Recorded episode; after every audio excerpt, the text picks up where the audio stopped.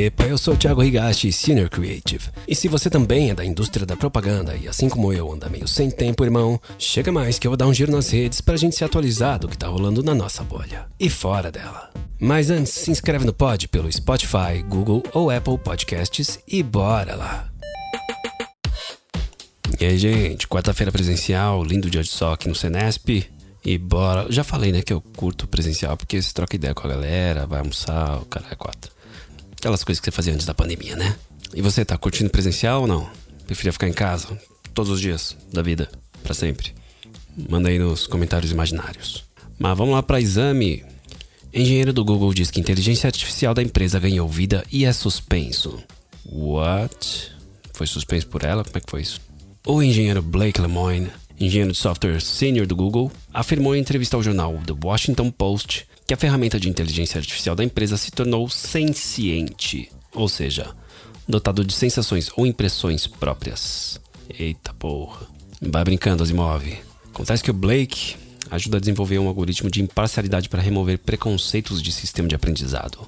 E no processo de entender se a nova ferramenta do Google usava discurso discriminativo ou de ódio, ele percebeu que a inteligência se entende como uma pessoa se eu não soubesse exatamente o que era esse software que construímos recentemente, eu pensaria ser uma criança de 7, 8 anos, que por acaso conhece física, disse Lemoyne, que acabou sob licença administrativa.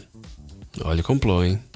Enquanto isso, no Hollywood Reporter, burburinhos sobre Lady Gaga em negociações para entrar na sequência de Joker, que seria um musical dirigido por Todd Phillips e com Joaquin Phoenix dançando. Hum, melhor não.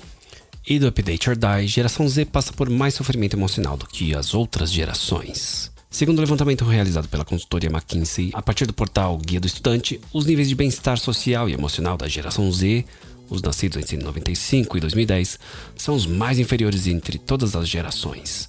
O estudo foi feito com pessoas entre 16 e 24 anos que estavam nos últimos dois anos em transição entre fases de estudos e vida profissional. Taca boleto neles.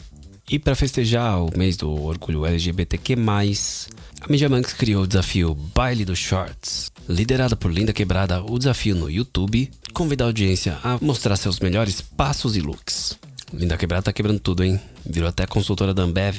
Isso é legal. A Media que é uma agência de digital, fazendo esse desafio no YouTube me parece uma coisa bem natural, mesmo em meio à avalanche de campanhas suspeitas no mês do orgulho. E do meio mensagem, mais um, mais um criando produtora. E dessa vez foi o jornalista esportivo Ivan Moré, aquele da Globo.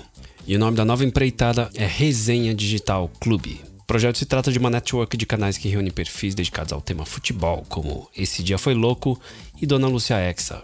O objetivo é trabalhar com os conteúdos desses perfis, sobretudo no Instagram e no TikTok. E assim gerar engajamento com o público e gerar oportunidades de projetos de marcas e anunciantes. Tudo culpa do Casimiro. A moda já pegou. E essa é muito boa da África. Para reforçar a parceria entre NBA e Sadia, eles criaram o tênis esportivo Sadia, lançado em versão exclusiva na NBA House 2022. E o primeiro influenciador a receber o presente foi o Paulo André, vulgo PA. Muito legal, imagina o trampo que não deu para fazer esse tênis aí. Ele é vermelho e amarelo, tô vendo aqui na foto, e é tipo um boticano longo. Show de bola! E da Forbes Money, Luísa Trajano deixa a lista de bilionários da Forbes. A fundadora do Magazine Luiza não faz mais parte da lista global de bilionários da Forbes. A fortuna da empresária está em queda desde 2016 de julho de 2021, quando chegou ao recorde de 5,6 bi de dólares, 28,6 bilhões de reais. Boa parte da queda dos ativos pode ser explicada pela deterioração do cenário econômico. Toma a inflação, como é que eu vou comprar meus bagulho agora, Magazine Luiza? Pelo menos você ainda tá bilionária, e eu que tô pobre. E da exame, carro movido a energia solar da Lightyear promete rodar por 4 meses sem precisar de tomada. A fabricante holandesa é pioneira em veículos elétricos solares. A empresa alcançou um grande marco de desempenho e autonomia ao rodar 710 km com uma só carga. Fica aí perdendo tempo com o Twitter, Musk. Enquanto isso, a Tesla quer lançar postos de entretenimento para carregar os carros elétricos. Vai acabar perdendo pro carro do bus. E aquela notícia retroativa a CPB fez uma ação muito maneira para Estela atuar no Dia dos Namorados. E eles transformaram o maior símbolo da marca, a taça, em uma aliança. Tem filminho emocionante e tal, mas a ação é o seguinte: eles fizeram. pegaram duas taças pro casal, né? Obviamente. E a bordinha da taça é dourada, né? E aí eles é, gravaram o nome do casal nessa partezinha dourada. Muito maneiro e vacilo não abrir pro público. Mandou bem, CPB. E uma boa da Macan aqui. A Seara é a marca brasileira em destaque no relatório global Brand Footprint 2022, que é um estudo da Cantar de marcas escolhidas pelos brasileiros, famoso Top of Mind. E a marca avançou seis posições nos últimos anos. Obrigado, Fátima. A empresa agora se destaca no top 5. E a Jack Daniels lança nova bebida em parceria com a Coca-Cola. O lançamento é inspirado num coquetel que mistura as duas bebidas. Aparentemente no Brasil, a latinha vem só com o logo do Jack Daniels. Sem o logo da Coca, vem só escrito Coca-Cola. Ainda não vi, por enquanto só vi a Coca Pixel.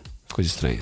E falando em ousadia, a Almap lança campanha para Frontline Brasil com o intuito de estimular a adoção de gatos. Gatos são inteligentes, astutos e charmosos. Não é à toa que sempre fizeram parte de grandes enredos no cinema mas geralmente nos filmes eles estão acompanhados por vilões. E os caras não estão de brinks não, fizeram uma puta produça representando esses vilões que tem gatos. Vai dar uma conferida no filme que tá com cara de cinema.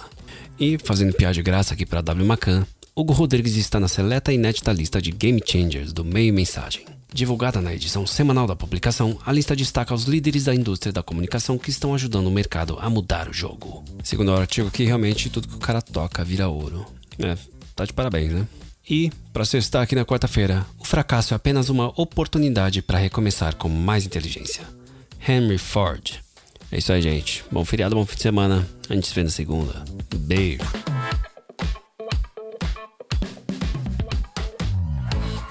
Bom, gente, por hoje é só. Obrigado por escutar e me chama no LinkedIn. Thiago Higashi. Link na descrição. Se você curtiu, compartilha com teus amigos. E agora deixa eu voltar que eu tenho uma campanha para entregar.